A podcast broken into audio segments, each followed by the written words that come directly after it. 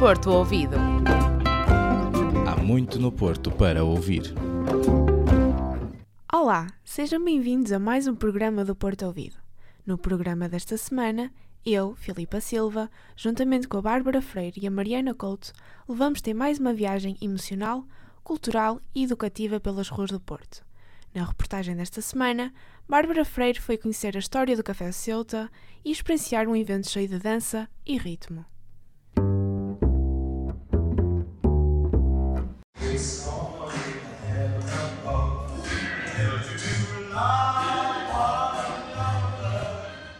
O Café Ceuta é um espaço histórico no Porto que tem investido nos eventos culturais.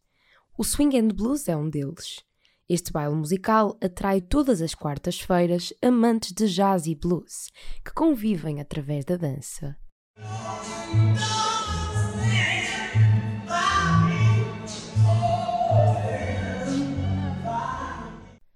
Conversa com Nuno Castro, gerente do Café Ceuta, procuramos compreender a essência da iniciativa.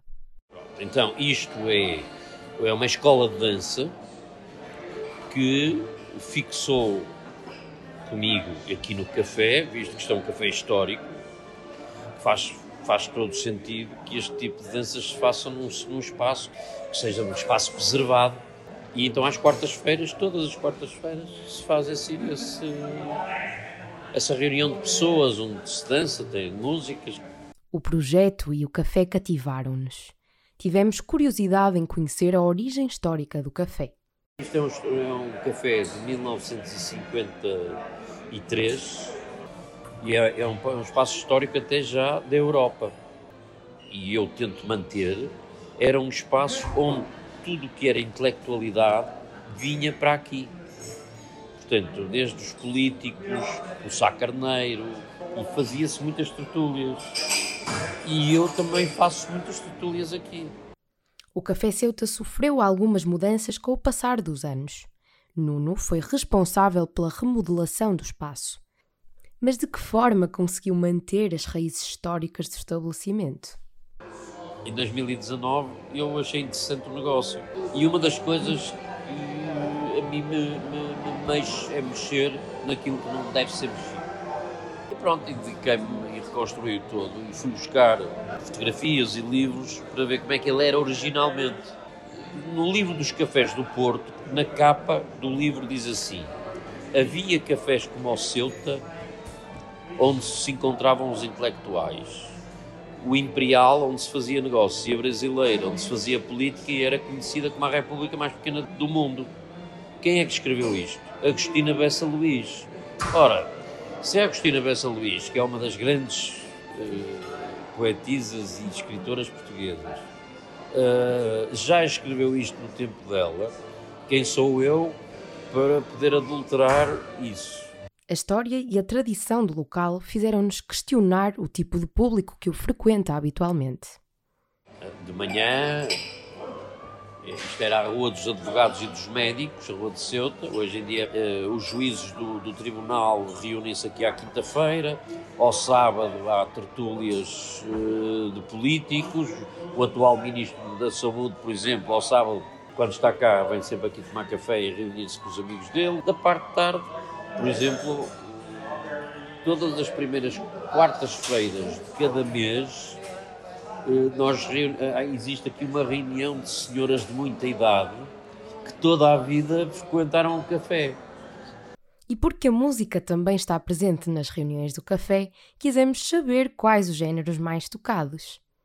No entanto, em termos musicais, o que nós escolhemos aqui são músicas mais tradicionalistas, mesmo internacionais. Nós vamos buscar muito a parte do jazz, a parte do bossa nova, porque isto, a comunidade que para aqui também tem uma faixa etária diferente, percebe?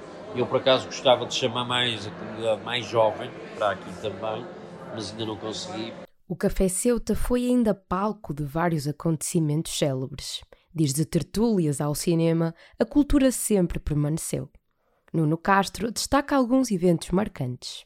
Tivemos o ano passado, que, como sabe, no Porto faz o Festival das Curtas, que é um festival muito importante em termos mundiais, que é feito no Porto. E o ano passado foi aqui.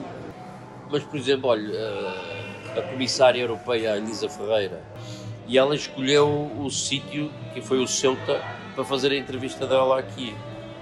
Só nos resta então perceber como é recebida a iniciativa Swing and Blues pelo público. Convívio, são pessoas de diferentes cidades que podem estar juntas, não há como barreiras. Toda a gente está bem aqui, toda a gente é convidada. E acho que é bom coisas assim diferentes e coisas que muitas vezes podem ser julgadas pelo pior, sem sentido nenhum, são importantes estarem aqui para as pessoas consigam perceber cada vez mais que realmente as coisas não são como simplesmente lhes dizem. As pessoas têm de aprender por elas mesmas ao ver. Eu gosto, eu gosto muito deste género, gosto de músicas de, de dança de salão, aliás. Nunca dancei, nem sei dançar, nunca aprendi. Agora estou reformado, estou com 67 anos, estou a pensar seriamente em eh, começar a aprender.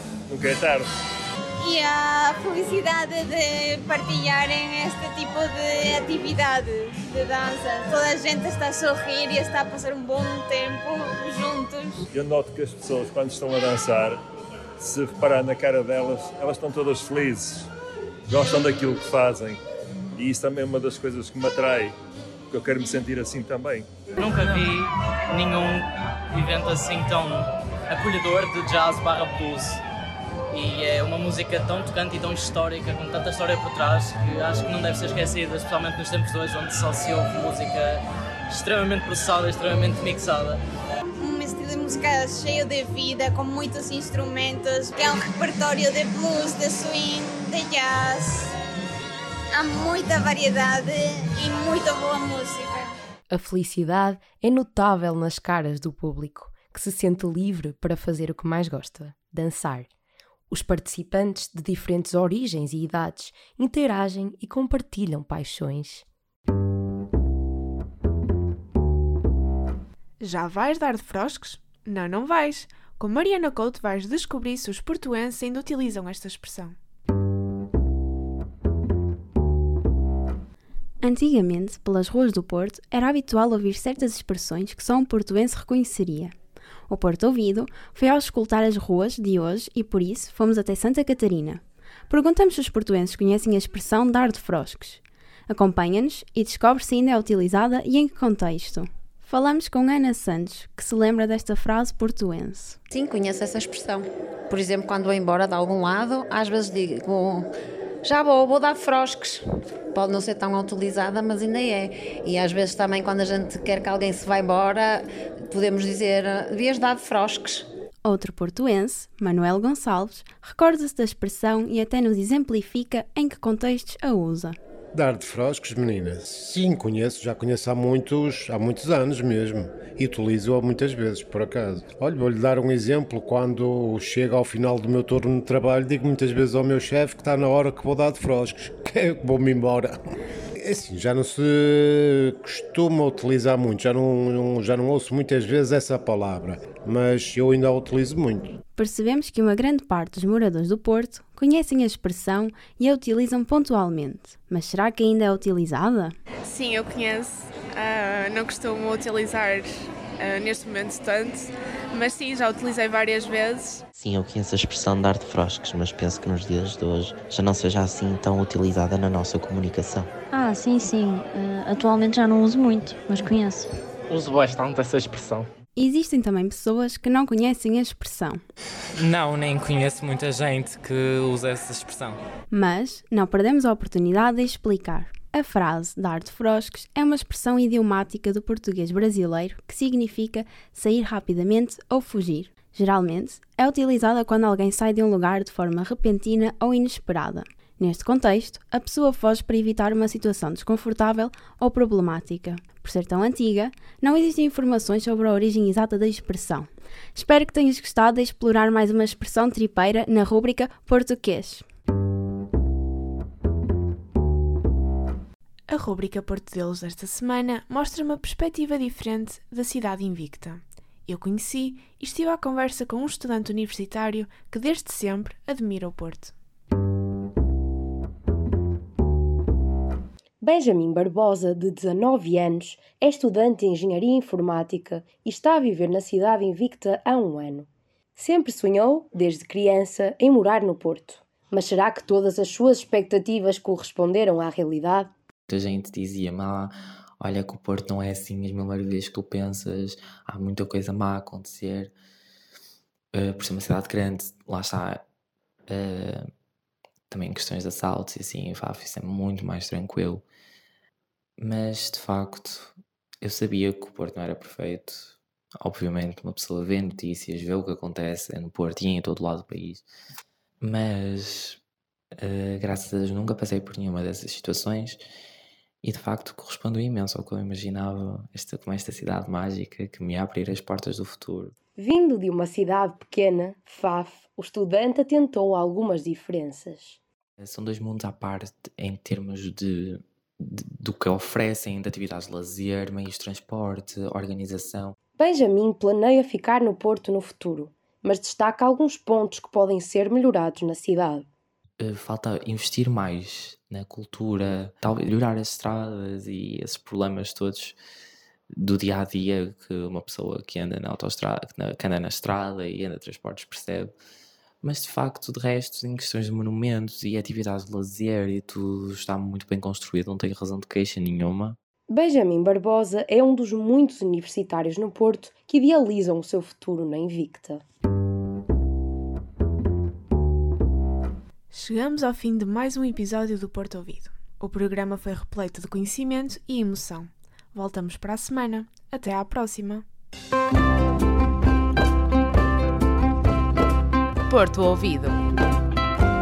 Há muito no Porto para ouvir.